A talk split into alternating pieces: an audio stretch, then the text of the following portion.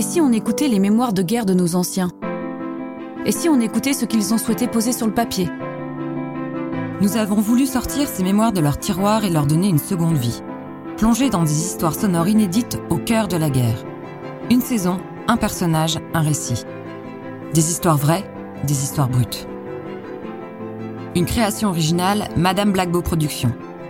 Vous écoutez Memories. Saison 2, La résistance à Mareuil-sur-Ailly. Michel, né en septembre 1924, est mort en février 2010. C'est l'heure. La mémoire, ce n'est pas ce qui se passe maintenant, n'est-ce pas? Enfant, j'habitais dans la Marne, une maison avec mes parents et ma sœur. Mon père et ma mère s'étaient mariés en 1923. Mon père était caviste et ma mère s'occupait de la maison. Mes parents avaient une situation financière relativement modeste. À cette époque, j'avais pas l'intention de me lancer dans des études supérieures très poussées.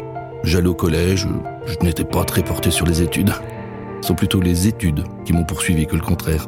Je n'étais pas bon en maths, mais j'excellais en biologie et en chimie. C'est ma mère qui était une femme extraordinaire, qui un jour m'a encouragé à faire médecine.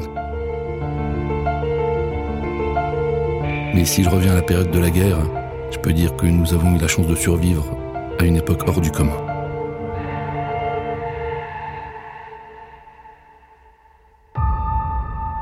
Nous sommes en 1940. J'ai 16 ans. Les Allemands arrivent à Mareuil-sur-Ailly. La guerre est déclenchée. Tout le monde pense alors que ça se passera très vite, qu'on gagnera très vite. On est tous ancrés dans l'idée qu'on ne peut pas perdre la guerre. Ce n'est pas possible qu'on perde la guerre. Et puis les choses arrivent d'une façon extraordinaire. On vit d'abord la drôle de guerre. Pendant des mois et des mois, on s'observe d'un côté et de l'autre du Rhin avec les Allemands sans qu'il y ait de véritable coup de feu. Brusquement, en mai 40, les Allemands attaquent la France. En passant par la Belgique, ils contournent la ligne Maginot qui est censée nous protéger de toute invasion outre-Rhin. Ils arrivent à toute allure. Quand l'armée française est totalement défaite en Belgique, une partie des troupes part de Dunkerque en Angleterre. On comprend que cela sent mauvais. C'est alors que mon père décide de nous évacuer à Villeneuve dans l'Aube. Tout le monde est persuadé que la bataille décisive se passera dans la Marne, comme en 14.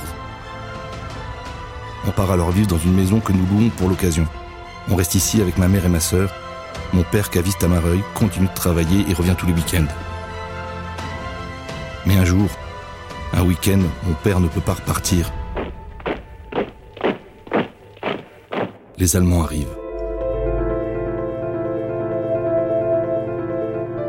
À ce moment-là, mes parents décident de quitter Villeneuve pour rejoindre la Creuse, où nous avons de la famille. Mon grand-père et mon oncle, qui est couvreur plombier à Mareuil-sur-Ailly, ont chacun une voiture qu'ils mettent à notre disposition. On entasse tout ce qu'on peut, et puis on part avec ma mère et ma sœur. C'est la grande évacuation. Elle concerne les femmes et les enfants, elle concerne tout le monde, sauf l'armée.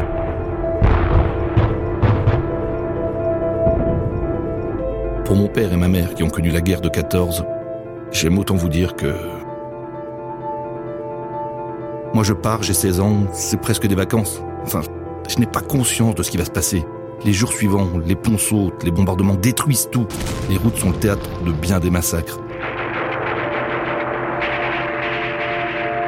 Nous, on a eu de la chance. On est passé à Gien la veille du jour où le pont est bombardé et totalement détruit. On reste dans la Creuse pendant toute la période d'évacuation. Tout le monde est sur les routes. Tout le monde voyage à la merci des bombardements et de l'attaque en piqué des Stukas. Les Allemands ont un avion de chasse plus rapide que les avions français et qui a mis au point une attaque en piqué, comme une énorme sirène.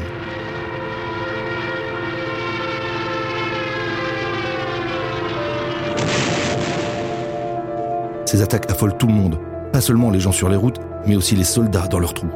C'est un véritable effet de surprise. Nous, on est là, dans la Creuse. On attend. On ne sait pas. L'inquiétude de mes parents parle d'elle-même.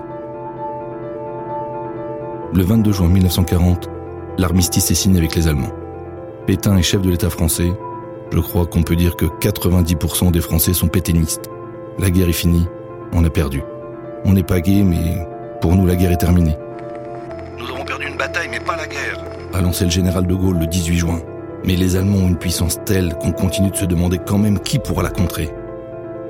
C'est à ce moment-là qu'on décide de repartir pour Mareuil-sur-Aille. Quand on revient, il faut franchir la ligne de démarcation qui sépare la France en deux. Tout le monde remonte, comme nous.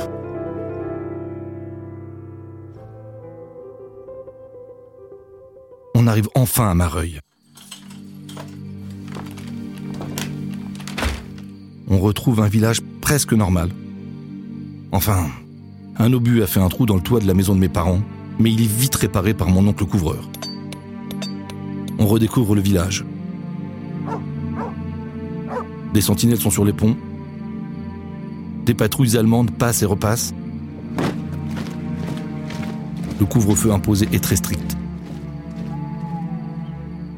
Les patrouilles allemandes veillent à ce qu'il n'y ait personne dans les rues, ni même de la lumière aux fenêtres, afin que les Alliés ne puissent pas se repérer. C'est le blackout absolu. Tout est calfeutré. On vit. Enfin, on essaie de vivre presque normalement. Moi, je vais au lycée, j'ai un Rose Weiss, un laissez-passer. Ma sœur aussi. Mon père travaille, ma mère, elle s'occupe de la maison. J'ai 16 ans, je suis un gosse, je ne me pose pas beaucoup de questions. Je ne me rends surtout pas vraiment compte de la situation. Je joue au foot, je rigole. Je ne suis pas tellement triste, j'ai des copains et une insouciance. Pour mes parents, par contre, c'est extrêmement dur. Ça leur rappelle des souvenirs de la guerre de 14. À l'époque, mon père était en charge de désamorcer les bombes.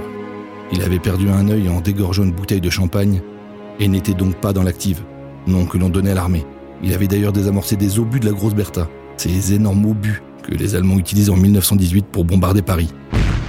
C'est pour dire ce qu'il ressent chaque jour qui passe. La vie continue. Le temps passe. C'est alors que l'appel du général de Gaulle commence à résonner dans l'esprit des champenois et que les premiers actes de résistance se mettent en place dans la région. Je me souviens encore de l'appel du 18 juin. Moi, général de Gaulle, actuellement à Londres, j'invite les officiers et les soldats français qui se trouvent en territoire britannique ou qui viendraient à s'y trouver avec leurs armes ou sans leurs armes. J'invite les ingénieurs et les ouvriers spécialistes des industries d'armement qui se trouvent en territoire britannique ou qui viendraient à s'y trouver à se mettre en rapport avec moi. Quoi qu'il arrive, la flamme de la résistance française ne doit pas s'éteindre et ne s'éteindra pas. Tout doucement alors, se forme l'idée de résister chez certains officiers qui ne sont pas prisonniers dans les camps en Allemagne, mais également chez les jeunes comme moi, portés par un enthousiasme et une volonté de se libérer de cette oppression, histoire de faire quelque chose et de ne pas rester dans son coin.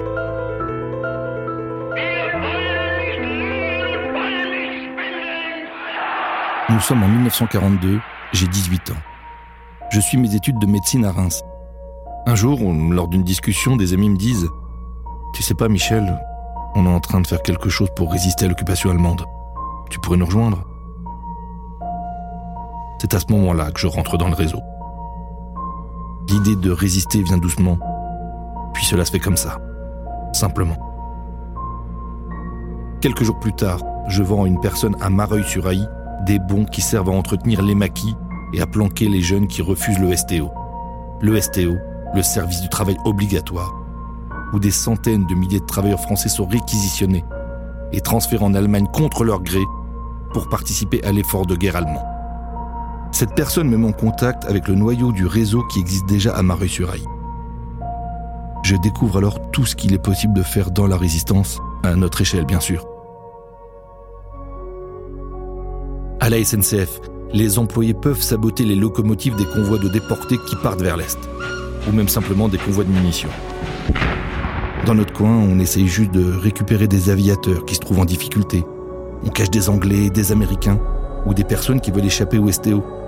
On accumule aussi des armes et des munitions pour être armés et soutenir les Alliés quand ils débarqueront. On fait ce qu'on peut. On récupère des aviateurs alliés qui sont tombés lors d'une DCA, à l'insu de l'armée allemande. Le tunnel de Rie, la montagne, est réquisitionné par les Allemands pour entreposer des V1 et des V2, les fameuses bombes volantes qu'ils envoient sur l'Angleterre. Les Américains viennent régulièrement pour bombarder l'entrée de ce tunnel. À chaque fois que l'on nous signale des aviateurs là-bas, on tente de les récupérer avant que les Allemands ne les trouvent. On planque les parachutes, on les enterre ou on les cache sous un tas de feuilles. On cache aussi des aviateurs, une famille de résistants très actifs à Mareuil-sur-Aille nous aide beaucoup. Ils vendent du fromage et possèdent des vignes où se trouve une cabane à outils. C'est donc après avoir planqué leur parachute que nous les ramenons dans ces cabanes de vignes et que le lendemain, nous les emmenons ailleurs. On parachute aussi des vivres et des faux papiers. Certaines fois, les Alliés se posent même pour récupérer d'autres aviateurs ou des membres de la résistance très exposés. Des personnes en danger. Le danger. Je suis jeune, mais j'ai conscience du danger. Je sais que c'est illégal par rapport aux autorités d'occupation. Je le sais, mais je le fais.